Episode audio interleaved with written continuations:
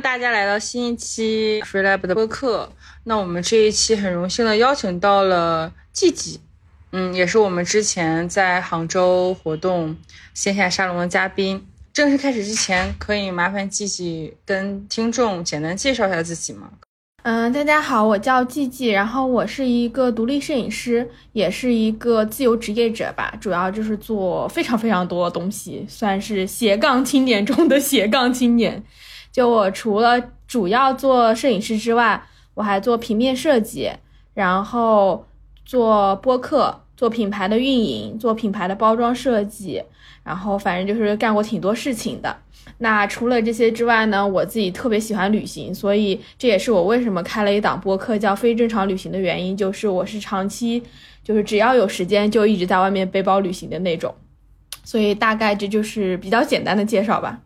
对，就是一个到处在玩，然后工作也比较拼命的人。呃，我知道，就是季季比较特别的是，你之前是在加拿大留学加生活很多年。嗯，对的，我之前我是一四年去的加拿大温哥华，然后在那边读了书，读完书之后呢，就留在那边工作生活，到今年三月底的时候才刚刚回来，就待了差不多快七年吧，六年半七年这样子。这么久，所以回国的原因是什么？啊，回国的主要原因就是疫情。因为之前就是国内的疫情其实控制的很好，基本上现在也就是你你在国内可以完全的自由行动了。但其实加拿大那边的疫情一直都是处于怎么说呢，长期都在封城的状态，所以你就没有办法去到处旅行，然后也没有办法去就是见客户啊什么的。所以这个对我来说就还是比较困扰的，因为我在疫情之前其实是想要去环游世界的。但是就是因为疫情的关系，所以就没有办法。那我就想想说，我还是挺需要自由行动的。然后我就说回来，因为现在国内应该可能是最安全的一个地方，这个可能是主要的原因。然后另外一个就是，呃，也是觉得自己在国外待太久了。然后国外呢，怎么说，好山好水好无聊，就是你会觉得在那边真的就是养老的生活。然后我自己会。觉得我在二十多快三十的时候还一直待在那边，就是一眼看到头的生活不是我想要的，所以也是想要回国内，就是说可以多看一看，然后经历一下，然后看看有没有一些其他的机会可以做点更有意思的事情。嗯，这一点我还挺理解。季季，我之前是在澳大利亚嘛，也是留学生活了四年半，感觉我我待了四年半之后我就腻了，嗯，我就真的觉得挺没意思的了，所以当时。也是为什么回国，不过我们移民的还挺多的，加拿大应该移民的也很多。嗯，加拿大移民还挺容易的，也是那种移民国家吧，因为人口太少了嘛，他就希望大家都去那里。对，当时我的想法也是说想回国看看更大的世界啊。我觉得我在墨尔本想见的人都见完了，而且身边朋友都回国了，我当时就觉得挺无聊的吧，就就回国了。嗯，确实是的。对，我觉得当时很多人他们会纠结到底回不回国。我不知道你经没经历过那段时间，就是很多人会问我，哎，你要不要移民呀，或者你要不要回国呀？当时我自己也在纠结。然后我是二零一七年底的时候，就二零一八年初的时候，就突然有了个想法，说不行，我得回国。哦，我其实好像没有这种阶段，就是我属于。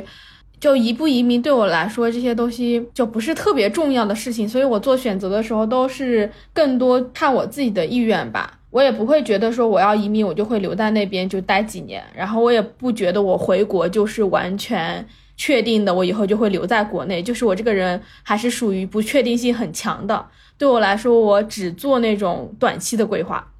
比如说我现在回国，我就打算回来做两三年，然后好好的做我的摄影师。然后可能开工作室，这就是我两三年的计划。那可能两三年之后，我没准就去新的国家，或者没准我就在国内安定下来。就是我不会给自己一个特别长远的规划，所以就不会说有特别大很多那种很现实的原因会就是左右我自己的想法。因为反正我也不知道我自己会在哪。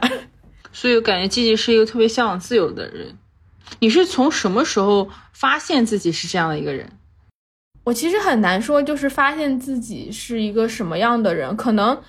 从我上大学之后，然后开始旅行比较多之后，我会慢慢觉得自己可能独立意识强起来之后，就你去外面看了很多东西，然后你读了很多书，然后你会觉得你自己开始有自己的价值观、世界观的时候，你开始独立思考的时候，那个时候可能就已经会开始说要想自己想过什么样的生活了。可能那个是开始萌芽，但是你说有一个特别明确的时间，这个是真的没有的，就是慢慢的一个过程。嗯，其实之前应该是毕业之后在加拿大就开始做 freelancer 了，是吧？还是说你工作了一段时间？就。嗯，我我自由职业的经历其实是应该跟我工作基本上是同时的，因为我毕业之后，我先去了一个西人的公司做一个，因为我我在加拿大学的是服装设计，然后我就去了一个很小的，就是运动服品牌设计公司，然后在做设计，在做设计的时候呢，因为加拿大其实没有什么时尚行业的，就是大家能知道的不就是什么加拿大鹅、Lululemon 就这些，就是它。不是一个有什么就是时尚度可言的一个国家，大家就全民都在玩户外运动、滑雪什么的。然后，所以我去的那个公司呢也是很小，然后它并没有像大家想象中，你服装设计可以设计出什么很 fancy 的，然后能去走 T 台秀的，就纯粹是你去参加那呃，你去上班之后就是改改一改配色，然后改一改那个服装的款式，因为大家知道什么冲锋衣这些，你真的。就大差不差，就是每年可能面料换换，颜色换换，所以它没有什么太多的那种我自己认为是服装的创意设计的成分。所以我在当时上班的时候就已经开始觉得说，哦，这个可能不是我想要做的，也同时可能不是我自己擅长的，因为我本身并没有特别特别热爱时尚这个事情。我喜欢有艺术感、有审美的好看的东西，但是我并没有像很多。时尚设计师或者服装设计师那样子，他们真的对那个东西是有热情的。我开始上班之后，包括我在上学的后期，我就已经意识到我可能没有这种发自内心的特别特别热爱的那种感觉。因为你要做时尚行业，想要做到好，你是真的除了天赋，你还真的是要很喜欢这个东西，你才能做的。所以我当时就开始想说，那我试试看去做其他的事情。正好我也是有一个机会，就是我上班的一个同事。有一个墨西哥女生，然后她是在做就是 social media，做那个社交媒体的运营，她就是做自由职业。然后她除了在我们公司上班之外，她同时还帮好几个那种温哥华很小的小品牌做他们的 Instagram、Facebook、Twitter，就是做内容和平面的设计。然后我当时看了看她做的，我就觉得这事儿我也能做，因为我学了服装设计，然后我本科是在国内上的，我学的是工科，反正就基本上那些什么。设计的软件我都会用，我就觉得嘿，好像我也能做。然后我就开始问他说你是怎么做的？然后他就告诉我说，你先自己去开一个你的 Instagram 的账号，然后你去用这个账号涨粉，涨完粉之后呢，你把你这个账号做成像你的那个简历一样，像你的 portfolio 一样，就是可以呈现给客户看的。我就开始做，做了一两个月之后呢，我就觉得哎，好像差不多了。就当时粉丝也做到了一千多，快两千个粉丝吧，然后页面也弄得很好看了。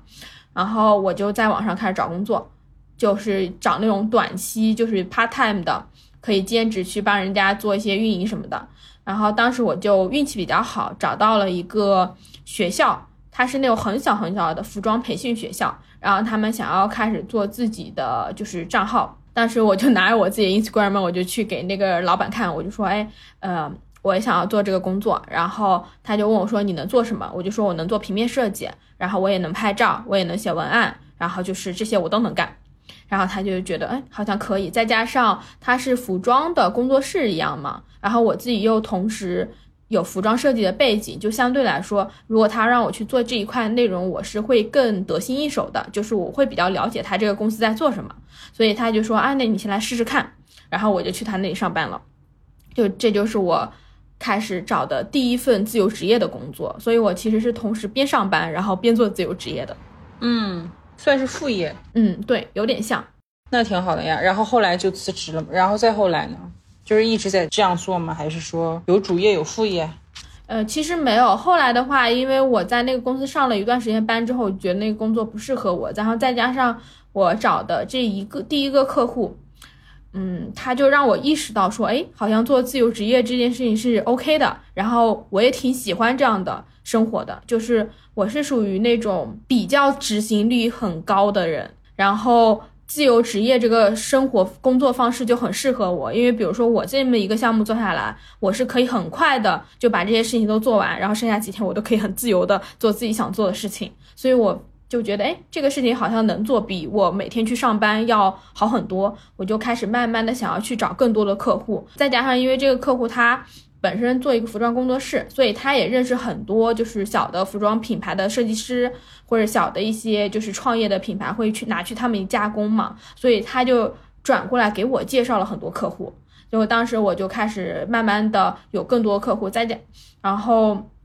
他因为也是怎么说呢？他们那个公司也很小，所以他就会想要有一个人可以帮他做很多事情。我除了帮他做就是 social media 之外，我后来还帮他做什么采访，还帮他写稿子，甚至我还帮他教过就是 kids camp，就是他有那种夏令营教小朋友缝纫的，因为我不是学服装设计嘛，然后我还帮他当老师教课，就是我帮他做了很多事情，就是光从这一个客户身上。我就完全的实现了自由职业这件事情，所以我后来就没有再上班了。嗯，他是 local 是吧？对，外国人。对，也是一个老外。嗯，呃，是我我我就在想说，据你观察，加拿大是不是会有很多 freelancer 呢？嗯，挺多的。加拿大那边做自由职业的还是比较多的，因为相对来说就是。一个是就是市场体量的问题，因为你像在国内人口那么多，那市场很大，所以你随便做很多事事情就很容易把这个东西公司做大，做到中型或者大型公司。那你这些体量上来之后，你自然会要求这个人需要全职工作了。可是，在加拿大的话，它整个人口就两三千万，像温哥华已经算是加拿大第四大城市了，它人口只有两百多万，两百多万的话，国内可能就是。十几线小城市的那种感觉了，它其实每一个人都没有办法把这个公司做到特别大，除了最顶上的那几个公司，真的就是没有太多人，所以大部分的。公司的体量都是可能只有两三个人，两三个人的时候，他们就不会有那么高的成本去找一个全职的人，他们就会很倾向于说，我做这件事情，我去找一个自由职业者；我做那件事情，我再去找一个合作的自由职业者。只要通过合作的形式，他们就可以降低他们品牌运营的这个成本。所以相对来说，我觉得在温哥华的话，还是比较多人做自由职业的，而且这个环境也会比较好。就大家会认为这件事情是很平常的，你不会有太多这种沟通上和信任上的成本。嗯，就是我觉得就是甲方和乙方之间就是很信任，或者说可能加拿大的这个我不知道加拿大有没有自由职业网站，我知道美国有自由职业网站，可能相对来说这个市场已经相对比较成熟，相对于中国来说。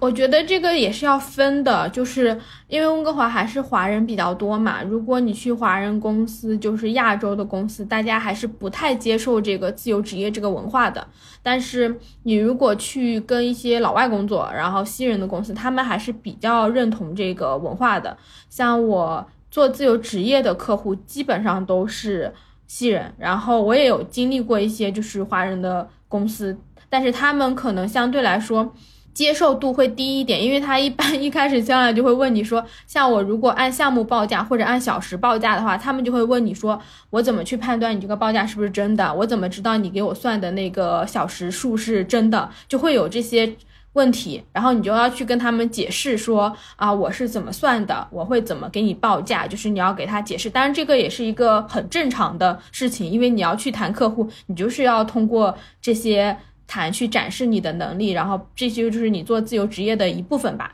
但是可能相对来说，你跟已经接触过很多自由职业者，或者已经跟很多这种自由职业者合作过的老板来说，你就可能可以省去这一部分。他不太会质疑你说你给他的报价是不是真的，你算的时间会不会真的。他只是算说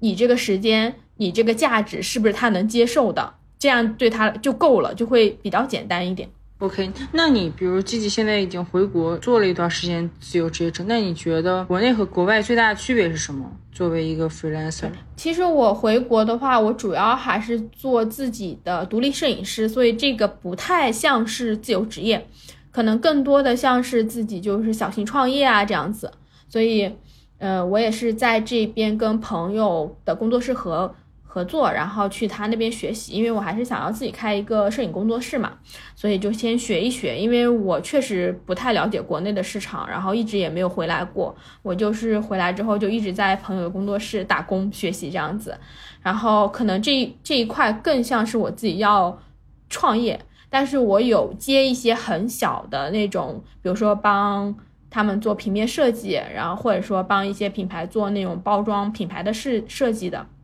就一些很小很小的项目，就就还是我前面说的那种沟通的成本会高一点，就是你要去解释说，嗯，这件事情是什么样子的，然后为什么我要这么报价，就这个东西是比较麻烦的，因为大家不接触这个嘛，你一上来如果跟人家说你是按小时报价的，他们还是不太会。呃，觉得说你这个东西可能是真的，会就可能先要合作一两次，大家有了一定沟通和了解之后，可能会好一点。所以大部分我回国之后，所有的项目都是做的事情都是按项目报价的，因为这样就会比较简单一点。比如说我给你做个海报，然后五百块钱这样子，就基本上是这样子比较多。但是可能相对来说，我觉得国内大家因为社交媒体就是微信啊这些太发达了，我自己会觉得沟通起来。因为过分的顺畅，所以你会有很多麻烦。可能大家在国内工作也很很能理解，就是你有好多好多微信群，然后客户是可以随时随地找你的。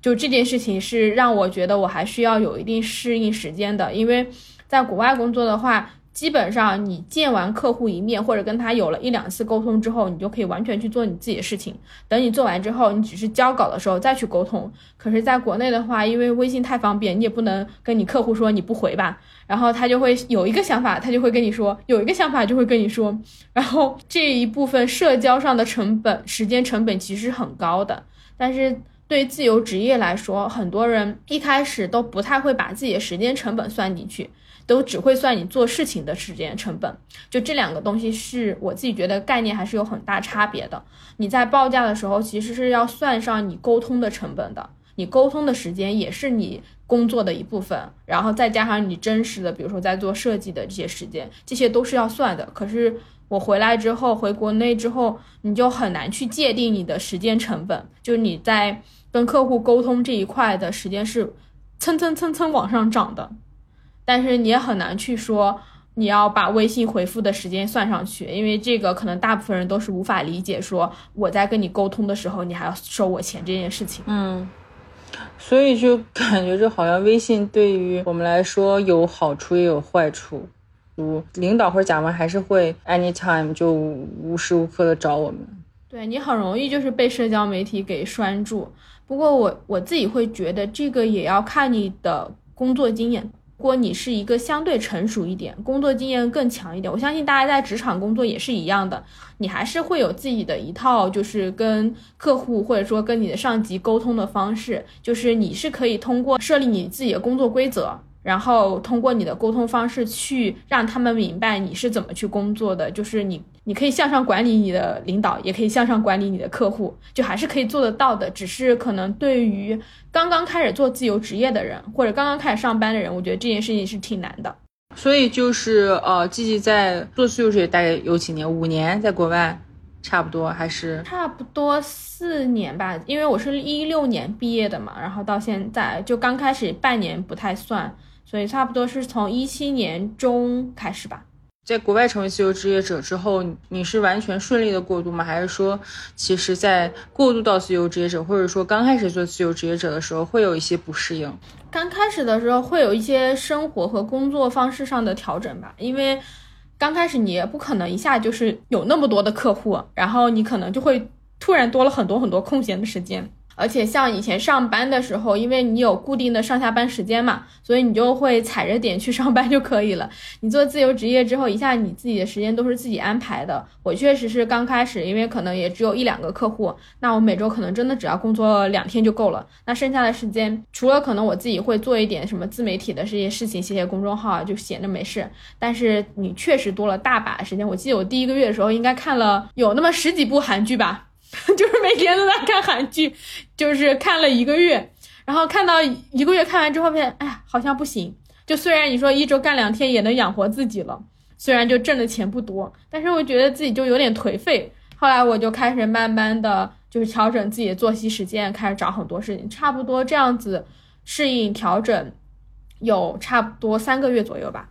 然后当然也会有其他问题，比如说你刚开始做自由职业的时候，你其实是。不太知道怎么跟客户沟通的，因为你需要去学习很多就是工作上的技巧。我完全在公司上班只上了半年，然后我就开始做自由职业，所以其实我那个时候只能算是职场新人，非常新，很多的沟通技巧、工作技巧，就是那种 soft skill，就是软的技能，我是不会的。就比如说你要怎么去跟客户沟通，怎么让他明确他的想法，就这些东西可能你要去职场上班，大的公司他会给你一些培训，然后包括你要用的一些什么工作软件什么的，其实那些东西都是你要自己去学的。所以我是花了蛮多时间去学习这种你可能在职场里面有一个 leader 带一带你，你就能学会的东西。你做自由职业者，你就要完全自己的去学，而且。很多时候你还要自己去追上，就比如说我做设计的话，你就要去看很多设计的资料和网站，因为你不可能就是说不更新你自己的技术，还有你自己的想法，就是你要一直去学。其实这个还是比较难的，因为很多时候你在大的公司、大的平台，这些资源你是不需要主动去找的。你可能做这个项目，这个项目有一个团队的人，或者人家会告诉你说这些信息资源是从哪里来的。你问问你的同事，他可能就已经告诉你了。但是你做自由职业的话，就非常需要你自己去学习，而且你要学好多跟客户打交道、沟通的技能。反正我一开始做的时候还是挺难的，因为因为太新了，你不知道怎么去跟客户沟通。有时候，比如说客户给你。你跟客户报完价，然后谈完这些所有的东西，然后客户告诉你说：“哎呀，我有改变想法了。”然后甚至你有时候可能谈完了这个意向，说，比如说做一个名片，做做做做成什么样，风格全都定完了，然后你才想起来去跟他谈他的心理预算。结果你就发现，你想你的价格和他的预算完全不在一个线上，你可能这个项目就谈不成了。可是这个东西就是你积累经验之后，你就可以去规避掉。但是你前期的话，没有人教你的话，你就完全是要自己去学的。就是有很多时候你都在不停的试错，然后不停的去总结经验。差不多，我觉得我刚开始做自由职业有那么半年到一年的时间，都是在不停的去学习这种就是职场的这种打交道，然后沟通的这些技巧。可能这个是对自由职业者来说更重要的一件事情。嗯。你觉得沟通是最重要的，是吧？对自由职业来说，如果排序的话，当然可能也要分工作吧。就是对我自己做的东西来说，就是我是做那个 digital marketing 的，就是我后来就做数字运营，就不止只做那个 social media，还做了很多广告的投放。就是我后来去帮一个品牌做了他们整个的线上运营的，就是经理，就管整个品牌的运营。然后我自己又做摄影师。然后还做很多那种平面设计的活，所以这个东西，因为你是乙方，你其实要做的事情就是服务客户。你最重要的，对我来讲，就是这些事情，你先要明白客户要什么，这个才是第一步。其他东西，你说一些设计的技术啊，这些都是也重要，但是它没有沟通那么重要。因为很可怕的就是你可能做了很多，就像大家可能做平面都很能理解，就是你可能一个海报做了一百版，然后最后客户告诉你，他觉得第一版。最好看，但这个东西怎么说？你如果会沟通，你其实在一开始就可以跟客户聊聊到他很明确哪个东西是最好的，然后你可以给他很多你专业的建议。如果你是一个会沟通并且有一定经验的人，客户是愿意去相信你，然后会认为你说的东西是对的。你这样子就可以避免掉后面很多就是改一百遍，因为他会觉得你是最最专业的，他会听你的。其实感觉还是挺难的，我觉得，我感觉这个不不仅是说自由职业，就是我们就是在做上班族的时候，也也是总在讨论这个沟通问题，不管是跟同事沟通，跟上级沟通，感觉沟通确实是比较重要的一个软技能吧。嗯，对的，我我确实是觉得沟通是非常重要的一件事情，因为人与人之间，大家对于很多事情的理解都是不一样的。就拿我做设计来说，比如说我们说啊，我想要把这个字体变大一点，可是这个字体变大一点，这个大小的，你想象中大的字体，可能跟我理解中这个字体变多大是完全不在一个认知线上的。所以这个东西就是完全在于沟通上，你要学会很多这种沟通的技巧，甚至包括你说我喜欢粉色，可是粉色可能有一百种，就是所以还是很需要沟通的。是，所以说其实我还是挺好奇，季季你喜欢旅游，那你在加拿大这就做自由职业这几年，你是会经常出去旅游吗？嗯，对的，我做自由职业可能其中的一个原因就是我很需要时间上的自由，我会很需要大量的时间，不管是出去旅游，还是跟自己相处，还是做我自己一些喜欢的事情，就我很需要就时间自由，我是不太在意，就是说。要不要拼命加班或者拼命干活？我不太 care 这个事情，但是我我是我就可以做很拼的那种，可能就连着通宵干好几天，然后把这些活都干完，然后接下来就可能四五天我就都出去玩了。就是时间上的自由度对我来说还是挺重要的，所以我那个时候开始做自由职业的某一部分原因，就是因为我需要出去玩。是，但是你会边工作边旅行吗？比如说我去去到一个国家，还是需要工作？呃，少部分的会，比如说你要回一些客户的邮件，然后你要做一些简单的修改，这个东西是可以做得到的。但是其实你边工作边旅行这件事情，我自己个人认为不是不太可能做得到的，就是你是需要取舍的。除非你是一个特别特别厉害的人，但大部分人其实，你比如说你今天出去玩了一天，你已经走得很累了，你还想要回来工作，其实这件事情是很难的。就是边工作边旅行这件事情对我来说是过分理想化的。你只有可能说你去旅行的当中，你可能停下了个半天一天，然后就在这里工作，这件事情是可以的。但你说你想要什么玩的时候中间做点工作。那那个其实既影响你的工作效率，又影响你的旅行质量。所以说，季季，你不是说那种边工作边旅行，你是就是，比如说这是假期，比如你给自己一个时间，然后你不需要太工作，你你出去旅行吗？是这是这样吗？对我我是更倾向于就是旅行的时候就是旅行，然后工作的时候就是工作，因为。嗯嗯，我自己个人体验下来，就是你这样子反而两件事情都做得好。如果你想要同时兼顾的话，对人的要求也很高，因为你在玩的时候的心情和你在工作时候的状态是完全不一样的。嗯，如果你想要从在玩的时候可能很开心，今天晚上还要去喝个酒，然后你回来说啊，我今天还有一个什么文章没有写，你是很难去转换这个状态的。就是这两个东西对我来说，我觉得效率太低了。我还不如我花个两三个小时，然后高度的集中把这些东西都做完。之前也是还挺好奇，就很多数字游民他旅行办公嘛，然后我之前也小小尝试了一下，也没去国外，就是可能去国内几个城市，但是我发现实际上好像是让我更焦虑，就是我可能还是得，就比如说像在上海那样，周六周日可能会出去玩，工作还是要需要在周一到周五、周六周日才能出去玩。所以说，可能不是说边工作边旅行，而是换个地方工作。嗯，对我自己就是这么觉得，因为我不太觉得存在于边工作边旅行这件事情。嗯，就我也做数字游民，然后我也见过很多厉害的数字游民，都是一样的，大家都是说我在旅行中间，然后停下来，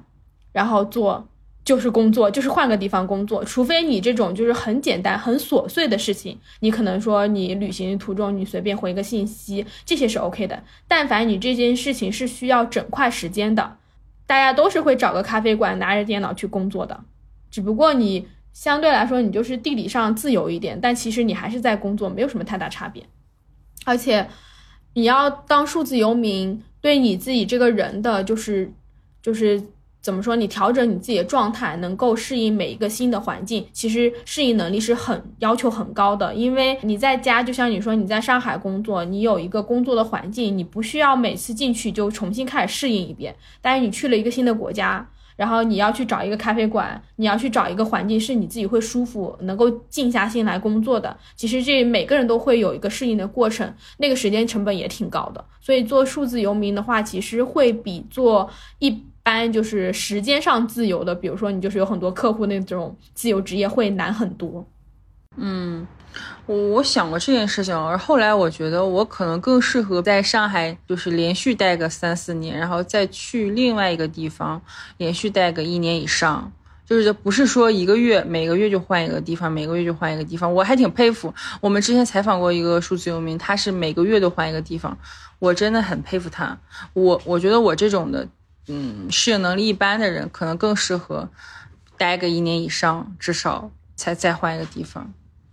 这个也要看人吧，我觉得可能你要看你这个人的特质，但是可能一个月是 OK 的。我觉得你在一个地方待上一两个星期，对我来说，你就可以在那里工作了。就我自己啊，也是旅行比较多，所以我的适应能力也算是比较强的。可能就慢慢旅行多了，你就能培养起来。但是如果你说特别短期，你在这一个地方只待两三天，你想要说做成像数字游民一样边旅行边工作，这件事情基本上是。不太可能的，就是特别短期的话，你只有稍微长期一点，然后能够待上一个星期，你这样才有可能实现，就是说旅居办公、移动办公这件事情。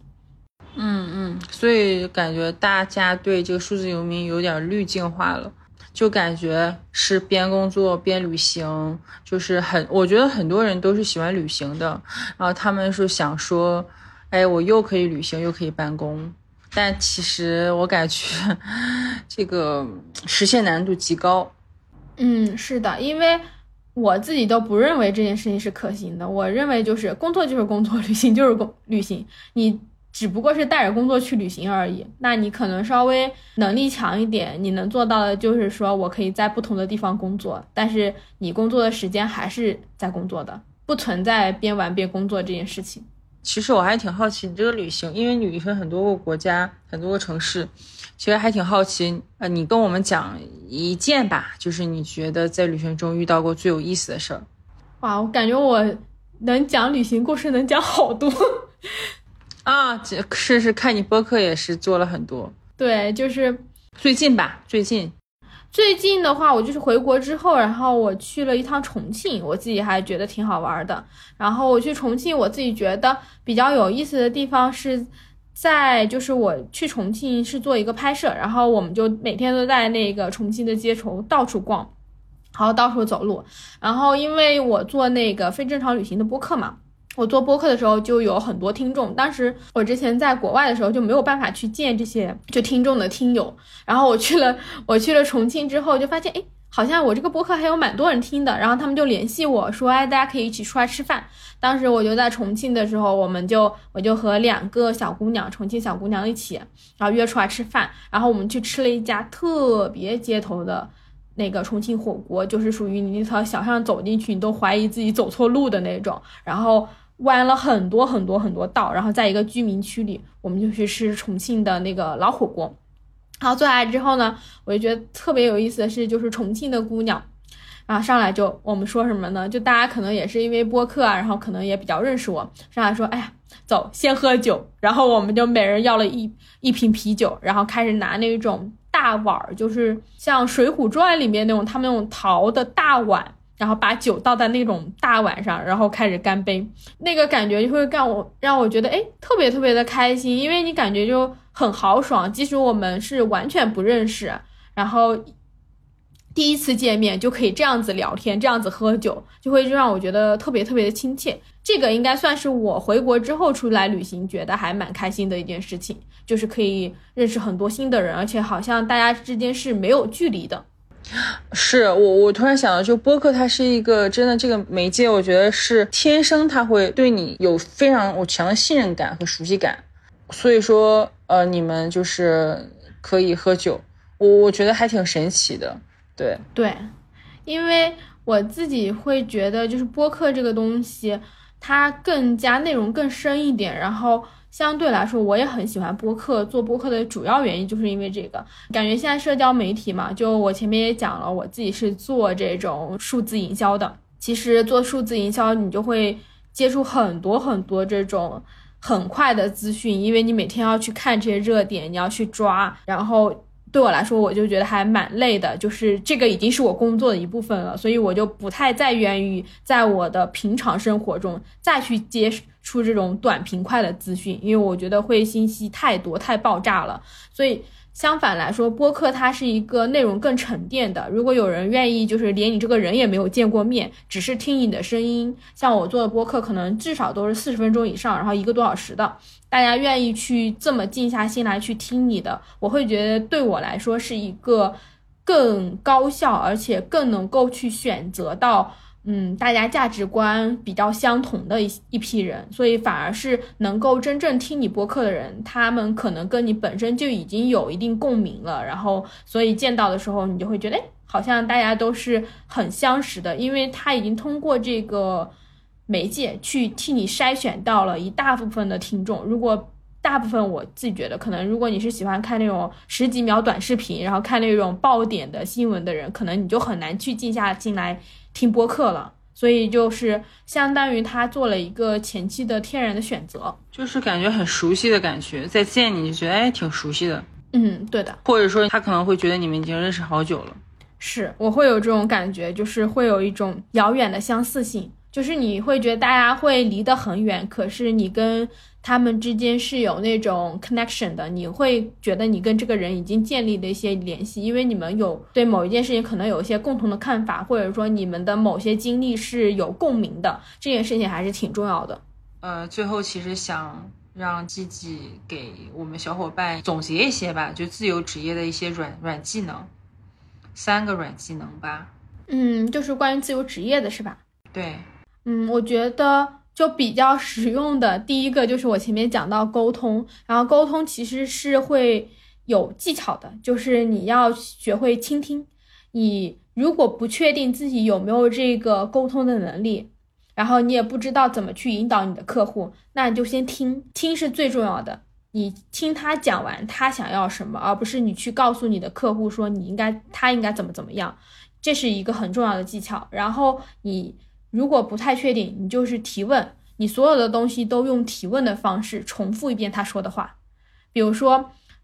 他跟你说你想要把把这个配色做成这样子，然后你就这句话反过去问他，重复他的话，然后把它转换成问题，就是说，呃，他说我这个海报要蓝色，你就问他说这个海报是不是要变成蓝色？你这样子问他一遍，当这句话是他自己说出来的之后。他就会在心里确认一遍，然后他会觉得这是他告诉你的，你后面在做方案的时候就会很简单，因为人不太会推翻自己的想法，他会推翻别人的想法，所以这个是沟通上很重要一技巧。如果你想要让你做事情简单一点，你就要想办法把你想好的这个你最后想要的结果，让你的客户自己说出来，这个是特别重要的沟通技巧。然后第二个东西，其实我是觉得可能你要学会。快速的学习，因为很多时候你在做自由职业的时候，你会遇到很多很多项目，都是你可能懂一点，但是你并不是那么懂，因为你不太可能像上班一样，你有自己固定的这些工作内容，然后你可能学一学你就会了。自由职业的时候，你比如说今天人家找你做海报，明天他就找你做包装了，那你可能说我只会做包包。海报不会做产品包装，可是你是要去学的。你可以说，只要它的基础技能是相通的，可能用到软件都是一样的，你就可以告，你就去学。网上有很多很多的资讯，像我做大部分的自由职业的内容项目，我都是自学的。因为你只要掌握核心的技术，比如说你会 PS 会 AI，你就可以去做所有的平面工作了。只是你再去针对某一个具体的项目的时候，你要学会特别快的去学，你要。找到说哪些资源是你自己可以用的，然后像我很多时候谈项目，比如说前一天我接的那个客户，他告诉我要什么，我如果不会，我就会花一个晚上把所有这些相关的资讯都学一遍，学完之后第二天我给他报价，然后我跟他谈项目的时候，他就已经知道说你这个人懂这些事情，就这个东西对于客户来说是非常非常重要的。当他认为你懂的时候，你的麻烦就会很少；当他不信任你，或者他觉得你还没有他懂的时候，你谈起来就会很累很累很累，所以就是你大家想要接项目，一定要前期做很多的功课，然后在很快的时间内知道你现在做的这个东西是什么，然后怎么去做。对，然后还第三个的话，我觉得就是要学会寻求帮助，就这个东西是真的很重要的。你不太可能，特别是做自由职业，大部分的时间你都是单打独斗的，你可能一个人要做一个项目的所有事情。可是越是这样子。你越要学会，就是建立你自己的这种团队，就这个团队不一定是长期合作的，而是说你做这一件事情，你会找得到哪些人可以帮你做。像我一开始会遇到一些谈合同、谈这些东西，我明显就谈不了合同，那你就去找一个专业的人去帮你看这件事情就够了。虽然你是一个人要做很多东西，但是有一些事情你自己做不到，或者说你要花非常非常非常多的时间去学习的时候，那你就去找别人帮忙，不要总想着自己一个人能去做。很多时候，特别是一些大的项目，你都是要去合作的，而且钱也你你一个人也没有办法把所有钱都挣完，你就是要学会跟别人合作，然后不懂的时候就去问别人，那个时候可能花的时间会更少，你的真正的工作效率或者说你的单位的那个收入比是更高的。所以这就是我想说的几个点吧。第一就是善于沟通，第二就快速学习，还有就是学会求助。好啊，我觉得这三个也是非常非常重要，特别是最后一个合作。有很多自由职业者，他们不喜欢在职场上处理一些人际关系嘛，因为涉及到大量的合作，所以说他们离开职场，然后做 freelancer，但是好像也是离不开这个合作沟通的这个事情。对，因为但凡你要挣钱，你就离不开，没办法的。对，所以说很多也是希望很多就是向往自由职业的小伙伴，也要意识到这个事情，就是说你离职之后做自由职业者，也是离不开沟通这个事情。所以说在职场上修炼好，其实我觉得当自由职业者后会真的轻松非常非常多。你还是可以选择的，其实我觉得自由职业好处，你还是可以选择的。可能在上班的时候，你没有办法选择你的客户也好，或者说你周围的想要沟通的人、想要合作的人。嗯嗯，对，就是我觉得自由职业的好处是在于你可以选择一部分，就是你的选择权会多一点。有一些客户你实在不想合作的话，你可以不合作。但是可能上班的话，相对来说这个自由度会小一点。你不太可能说我把这个公司今天开了，或者说我你已经在这个项目组了，你要去换到另外一个项目组，你其实换也会有很大的时间成本。所以这是自由职业的好处。但是就像你前面讲的，其实你在大公司上班也完全没有问题，因为自由职业的话，他会要求你做很多很多其他的东西，就是你在大公司你完全不需要做的事情，比如说。最简单来说，自由职业者你要自己当你自己的商务，在你没有团队之前，你还要去谈报价。但你在大公司上班，你只要领工资就好了，没有人，你有销售去谈，你有客户经理去谈，你只要做你自己那一个职位就好了，你不需要去当会计，也不需要去谈那个合同，当那个法务。就是，但是你做自由职业之后，你可能这些事情你都得干。就像你前面说，你还得记账呢，对吧？好啊，好啊，好！我我觉得季季聊的这些都对我们很实用。嗯，OK，那那那我们这期播客就先到这儿啦。嗯，好。还是季季还有什么要要说的吗？哦，如果大家想要了解的话，可以去关注一下我的公众号，叫“记补助”，季节的季。然后还有我的播客叫“非正常旅行”，然后欢迎大家来跟我多多的交流。然后也谢谢今天的邀请。觉得聊得很开心。好啊，好啊，谢谢姐姐。